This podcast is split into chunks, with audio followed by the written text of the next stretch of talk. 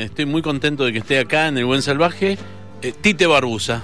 Hola Tite, Hola Walter, hola a todos. bienvenida. ¿Cómo estás? Muy bien, muy contenta de estar acá también. Yo qu- quiero decir que es la primera vez que converso con Tite. Es verdad. Es la primera vez. Y no, eh, eh, me he cruzado, tenemos muchísima gente en común.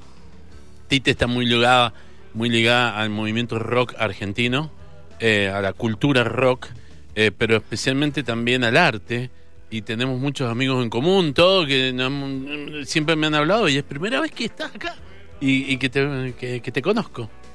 Tite, sos diseñadora gráfica, así, literal, eh, egresaste de la facultad. De la facultad, sí, con lo- cuando era doble título, industrial y gráfico. Ajá, Eh, el título que daban, diseñador, no diseñadora, ¿eh? diseñador. Diseñador industrial y gráfico Ah, soy. mira vos. Ajá, ¿Y por pero, qué? pare- pero soy mujer, ¿viste? Ah, ¿Y por qué? era? Porque no había género en ese momento, no había una cuestión de género. No, para nada. Bueno, y cuando, o sea, vos estudiaste eh, eh, diseño gráfico porque te copaba, te gustaba o de, de rebote caíste ahí. Bueno, la música siempre me ha gustado. Sí. Vengo de una familia melómana. Donde mi madre era una, una gran escucha de música clásica. Ajá, También le gustaban mucho los Beatles. sí. Y John Manuel Serrat, que ahí no coincidimos mucho. Eh, y a mi padre me acuerdo que llegó con eh, un magazine. ¿Vos te acordás de los Sí, magazines? el, el más grandote que el cassette. el más grande que el Mucho. cassette, que muchos de los que nos escuchan dirán de qué están hablando estos dos viejos. Pero era ya una forma de, de- de hacer la música más portable. Totalmente. Y llevó el lado oscuro de la luna. Ah, De Pink Floyd. Magazine. Oh, En qué Magazine. ¿Dónde estará no? Eh, y bueno, mm, siempre estuve ligada a la música y quería, quería trabajar en música. Estudié música, pero no soy muy dotada. Estudié Ajá. clarinete Ajá. y me iba muy bien, Mm. pero no me copaban estudiar música. Me, me gustaba la joda, Ajá. yo qué sé, me gustaba el ambiente, me gustaba la ropa, la rebeldía, las letras, el despertar que tuvimos en esa época con eh, cuando empezó la democracia, Sí. bueno, con la guerra de las Malvinas que prohibieron el rock en español. En inglés. Eh, eh, que per- perdón, el rock en perdón, perdón, perdón, en inglés. Y no en español, sino en castellano también. Eh, entonces, bueno, ahí empecé a interesarme por eso. Sabía que iba por, la, por, por alguna rama artística en el colegio que fui, que fue el CUC, Ujú. eh, la Universidad Central. Eh, me hicieron un test y me dijeron, puedes estudiar lo que se te dé la gana. Ah, gran ayuda, ¿eh? Gran ayuda que no tengo Sí. idea qué voy a hacer. Qué difícil que es tener que definir tu futuro con 18 años. ¿Viste? Es dificilísimo. Y a mí me salió. Pero primero pasé por cerámica, Ah, ah. que también me gusta mucho. Ajá. Pasé un año en cerámica. Y después de diseño todo el tiempo hasta que me quedaba nada más que la tesis y dos materias espantosas que eran economía y Mm, la otra ni me acuerdo cuál Sí. era pero era una de estas Espantosa. espantosas Sí. y para mí hay gente que le encanta y mm, me fui a Buenos Aires. Yo cuando estudiaba, cada tres meses, me iba a Buenos Aires en el tren, cuando había tren. Ajá. Y me recorría las galerías y eh, tenía un amigo que trabajaba en producción allá, un gran amigo, Oscar Saavedra. Eh, Eh, el abre puertas mendocino. eh, El- Oscar es lo Qué más. manera de abrir puertas a los mendocinos, ese hombre. Sí, sí, Divino, sí, sí. divino. Y, y- él fue el que te empezó a vincular con el mundo del rock? No, no, ¿No? yo ya estaba, o sea, yo ya estaba mm, vinculada con el mundo Sí. del rock por mi, mi interés, ¿no? Ajá. Personal. Pero con él éramos amigos muy cercanos y... mm, Y bueno, eh, cuando decido irme a vivir a Buenos Aires es que me sale un, eh, un trabajo en la Universidad de Buenos Aires que abren diseño gráfico.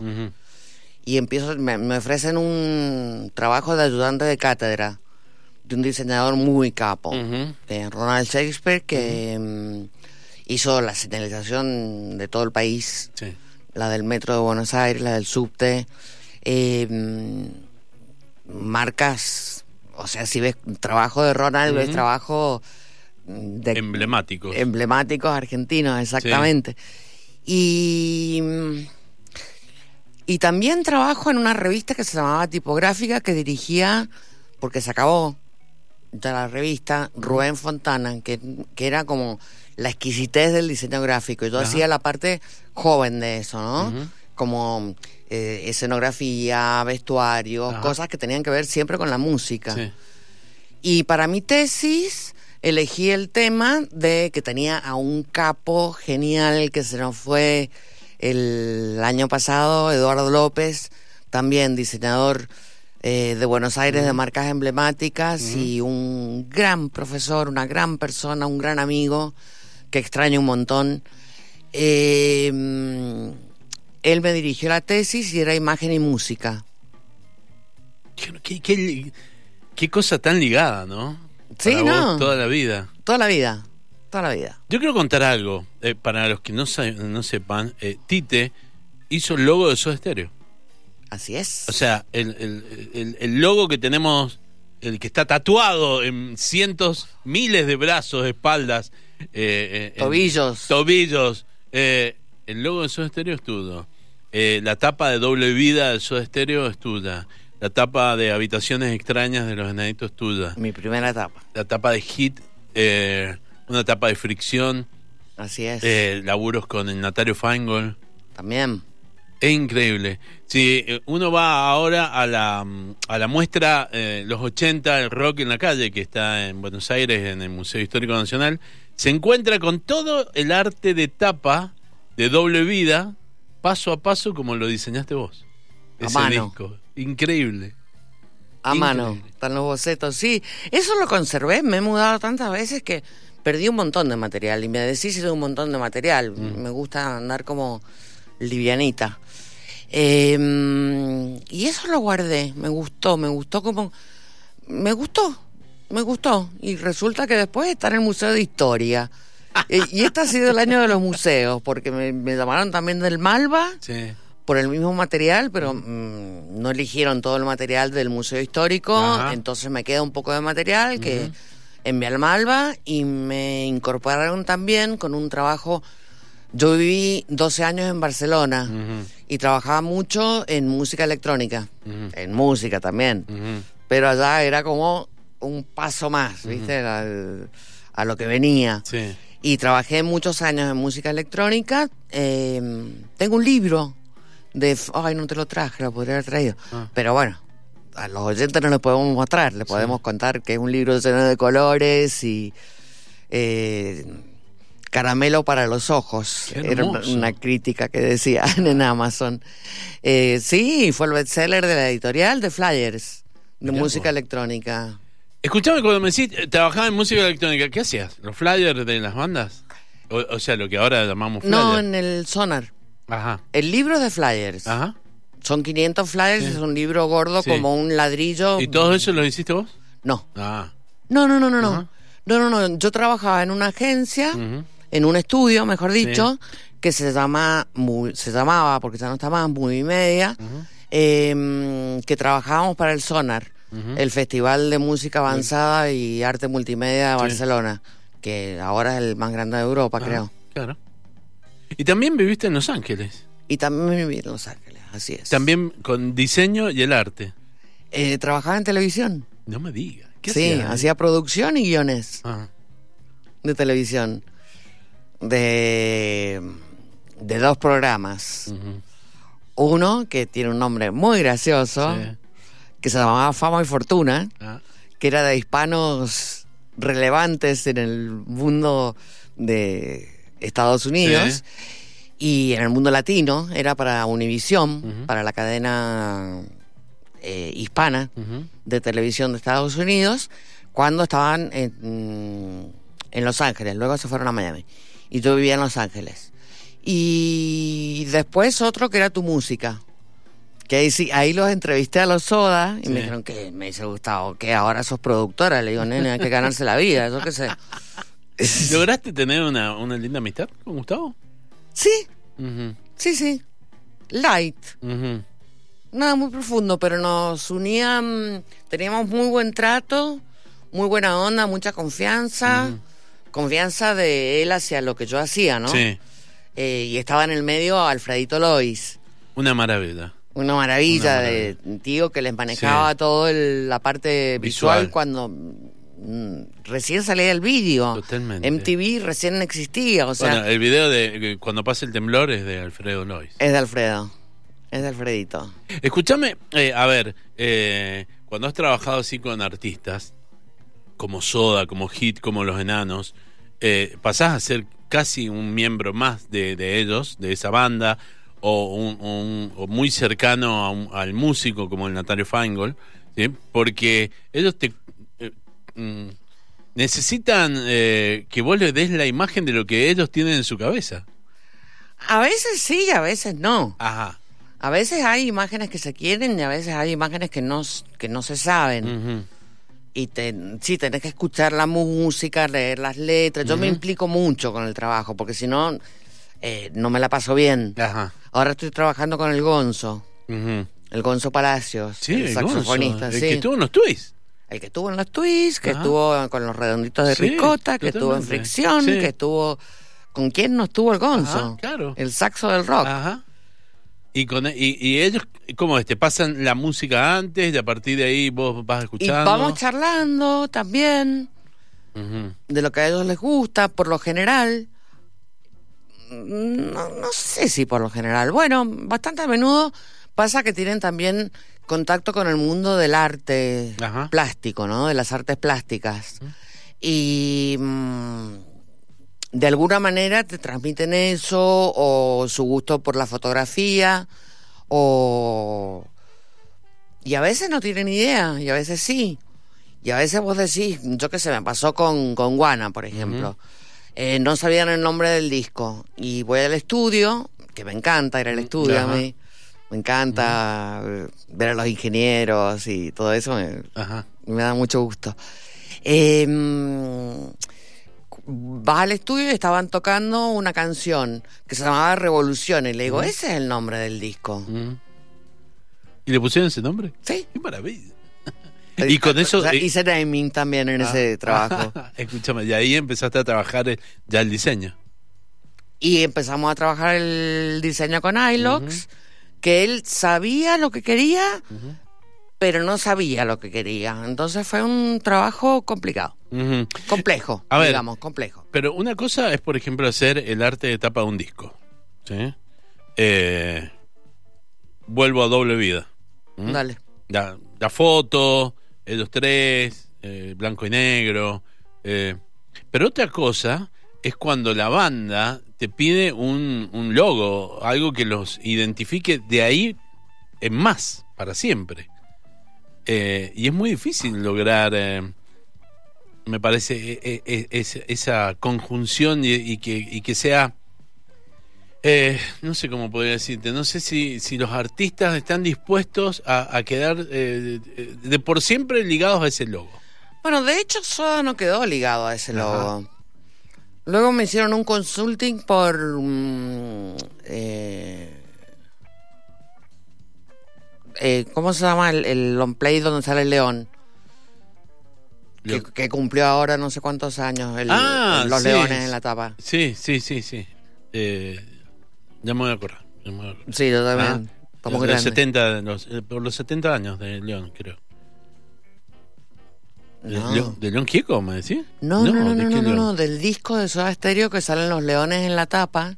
So- ah, Canción Animal. Canción Animal. Sí, Canción Animal. Exactamente, Sí. que ahora fue el cumpleaños. Sí, Sí, eh, me hicieron, yo estaba en Los Ángeles viviendo Sí. y ellos estaban grabando en Miami, Ajá. creo, o en una islita ahí cerca, y mm, me consultaron por, por, por correo, era en ese momento, por teléfono, porque no, no había email. Ujú. Eh, o sea que no quedaron ligados a ese logo, quedó ha sido el logo más reconocible. Eh, yo creo que tiene una explicación muy sencilla. Eh, bueno, cuando me dijeron que hiciera el logo, trabajé también mucho con Alfredo, nos juntábamos mucho, conversábamos mucho, éramos muy amigos, muy, muy amigos. También Se lo extraña Alfredito. Eh, mm, eh, me dijeron algo que sea muy reconocible y muy fácil de copiar. y el ser, al terminar siendo, porque no empezó siendo una figura humana, yo creo que ni yo me di cuenta cuando pasó a ser una figura humana. Claro. O sea, claro, no- esa no- tan marcada, ¿no? Que te- termina siendo... es un perfil. Es un perfil, increíble. El, el tipito de soda, Ajá, como le dicen. Ajá, absolutamente. ¿Y qué pasa cuando te encontrás con alguien que, que lo ves, qué sé yo, vas en, en el, en, el- en un subte, vas en un auto, en algo, y ves que alguien tiene tatuado el logo de soda? ¿Qué te, qué te genera? Y me gusta, claro. ¿Cómo no me va a gustar? Me llena de orgullo. Y que los fans se lo hayan apropiado Sí. me parece lo más. ¿Y te pasó que alguien, eh, eh, que vos le contaste a alguien, esto lo hice yo?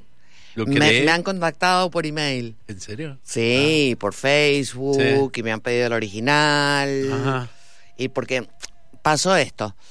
Eh, cuando cumplió 25 años el disco ese, que Sí. no sé cuánto fue, creo que ya vamos por el 31, Ajá. o sea, hace varios años, hay un chico que junta todo el material de Soda Stereo y está muy bien documentado, que se llama El Flaco Estéreo, Ujú, o Flaco Estéreo. Y está en Facebook. Y en esa época se usaba más Facebook que ahora, ¿no? Eh, y pone toda una síntesis del logo y me nombra y pone cosas que hasta yo me había olvidado, o sea, una cantidad de data muy mm, eh, muy bien buscada. ¿no? Muy bien rascada la data. Y mm, y había puesto un logo que no era el original. Y le digo, bueno, si se tatúa, y dice, es el logo más tatuado de Soda eh, en el mundo o en, el, o en Ujú. Latinoamérica, no sé dónde. Y mm, le digo, bueno, si se van a tatuar, que se tatúen en el posta. Y le paso una, una copia del original. una copia del original, Oh, qué hermoso. pintado a pincel. que eso fue pintar mil S, pintar mil os, mil, mil des, mil as y mil S más. Qué bueno. Escúchame, eh, ¿qué estás haciendo ahora? Eh, ¿Seguís con, eh, con tu estudio de diseño? O sea, haciendo fotos. Eh, ¿Qué es lo que est- haces? estaba haciendo, te- te- tuve un estudio acá en Mendoza, viví, como te contaba, viví en Los Ángeles, luego estuve de viaje un año, luego mm, recalé en Barcelona, me quedé 12 años ahí, ahí trabajé también en lo mío y, en- y de todo, trabajé de todo porque estaba durísimo después de las Olimpiadas. Em, después me vine para acá eh, por cuestiones familiares, mi mamá estaba enferma, em, extrañaba el paisaje mucho, Ah, mirá vos. sí, Mirá. sí. La sequía, la montaña. La montaña, la montaña, las flores Ujú. Y el, el cielo que no hay cables. Ajá. En España hay cables por todos lados, Ujú. torres eléctricas por todos lados y centrales por todos lados. Entonces salí a pasear. Y mm, allá llegó un momento que como que me pudrió el diseño, me cansó la computadora y dije me voy a dedicar a otra cosa. Mm. Y vine a Mendoza, mm, no sé, en el noventa y pico. Y un primo mío me llevó a ver, me llevó por el corredor productivo y cómo había cambiado todo, y me llevó al Valle de Uco y me llevó de paseo. Yo dije, yo quiero estar acá. Entonces volví a Barcelona, me hice un posgrado en comunicación y vino y volví a Mendoza, con el que en ese momento era mi marido. Eh, compramos una finquita y diseñé la finquita con el- lo que yo quería dentro de la botella, lo es lo que planté. Empezamos desde cero y bueno, ahí va ese vino. ¿Y estás con la Ahora- comunicación del vino? No, estuve, No. estuve, estuve, Ajá, pero lo dejé. Directamente te has dedicado a la producción del vino. No, tampoco, también dejé todo. Dejé, me separé y dejé todo, todo quedó para mi ex, Mike. Ah. que no le he avisado que estaba en Ah. la red si no me escuchaba. Eh, y, y qué más? Y bueno, y vine y estuve dedicada a eso eh, hasta el 2012. a la comunicación, a un viaje por India para vender el vino, eh, fotografía y, mm, y estaba mucho en el campo y viví en el campo un año y me morí de frío, me, a las 5 de la tarde a la de noche, a mí me gusta la City, así que nada, volví a la City, me separé. Y acá estamos, y, me puse un estudio. De diseño. de diseño. Y ahí trabajé para clientes particulares. Eh, hice la tapa de Space Garage para Natalia Feingold, hice la tapa de Tiffy, de Hits eh, Rewind, Hits Rewind se llama el disco. Sí, lindísimo. Un disco de Tiffy, Tiffy Crawford. Fantástico. Una voz Sí, sí, alucinante. increíble. Y. mm, ¿Y qué más hice? Ni me acuerdo. No, esto fue hace bastante. Eh, y luego. eh, vine para acá y, y empecé a sacar muchas fotos. Pero yo soy fotógrafa de iPhone, Ajá. Que es una máquina de fotos. Es increíble. Eh, hago cursos y soy bastante nerd del tema. Eh, mm, entonces estoy en eso, trabajo con, con una fotógrafa, hacemos producciones de vez en cuando, que es Salomé Borfas, que es una genia. Me encanta su fotografía, me encanta su estética y somos muy amigas también. Eh, mm, ahora estamos planeando una colaboración. Así que ya te haremos llegar la invitación. Pero con todo gusto, va a ser un placer. Sí, que... ¿Qué, qué, qué, qué cosa hermosa, porque la verdad que me has ido ligando, eh, ¿cómo ligaste tu trabajo, que en realidad es artístico, con todo lo que te ha gustado? Con todo lo que te ha gustado, la música, en un momento el vino, el haber estado en una metrópoli como Barcelona, el volver a Mendoza. Eh, ¿Estás contenta con todo lo que has hecho en tu vida? No, es que falta. es falta. Yo cuando me empiezo, bueno, siempre he tenido una inclinación eh, ambientalista, antes que se denominara ambientalista. Y cuando llegué acá, eh, estaba, estaba yo en, en New York y voy al cine con unos amigos a ver una película que se trataba de uno que iba a buscar propiedades de Promised Land, se llama, con Matt Damon, que iba a buscar propiedades para poner torres de fracking y los iba a convencer a los granjeros, sin decirles que la cantidad de agua que necesitaban, que se contaminaba el agua subterránea, que yo digo, ay, qué suerte que eso no pasa en Mendoza. y vine acá y había dos pozos de fracking en el sur. Salieron, salieron, justo, o sea, vine y al poco tiempo. Entonces, desde ahí que estoy implicada con las asambleas por el agua pura de Mendoza, eh, militando, militando y fui, les llevé las redes un año, llevé las redes de la Asamblea Popular por el Agua por un año, eh, mm, y luego ya me desprendí de eso porque también como que me cansé, porque tenía que redactar, leer muchas noticias y quería mm, volver a algo más artístico también. Y tu actualidad es Mendoza. ¿Mi qué? Tu actualidad es Mendoza. Voy mucho a Buenos Aires Ajá. y ahora son los museos, parece. en Barcelona me incorporaron un trabajo mío que te estaba contando antes y lo corté. Que cuando mm, apenas llegué, que había, después de las Olimpiadas, que estaba todo tan complicado, eh, y por ahí empezaron a hacer la música electrónica por el underground. Entonces hacía un fanzine, una revista, eh, y todas cosas así mm, de baja de bajo perfil y baja tirada, pero todas cosas que iban en un movimiento que iba avanzando, ¿no? Sobre todo porque eh, mm, el rock en catalán estaba subvencionado y rock en castellano no se escuchaba nada. De hecho, el rock argentino nunca entró en España, a no ser con los Rodríguez que estaban residiendo en Madrid. Entonces, eh, eh, iba por otro lado, iba por la electrónica, ¿viste? Donde no hay palabras, donde se baila, donde es todo fresco, donde es todo nuevo, donde la ropa es diferente, donde eh, hay clubes, clubes chiquitos, hay mega eventos. eh, hay mucho baile. Yo qué sé, géneros, ¿cuántos géneros tenés en la electrónica? No, muchísimos, hay un montón. Hay un montón. es que hay que conocerlos, hay que ser especialista en electrónica para, Claro. para poder conocerlos, ¿no? El house, el mini house, el white house, qué sé yo. Hay muchísimos. Y el house es más, el más normalillo. Ajá, totalmente, es la, la base, como si fuese el, el- el rock.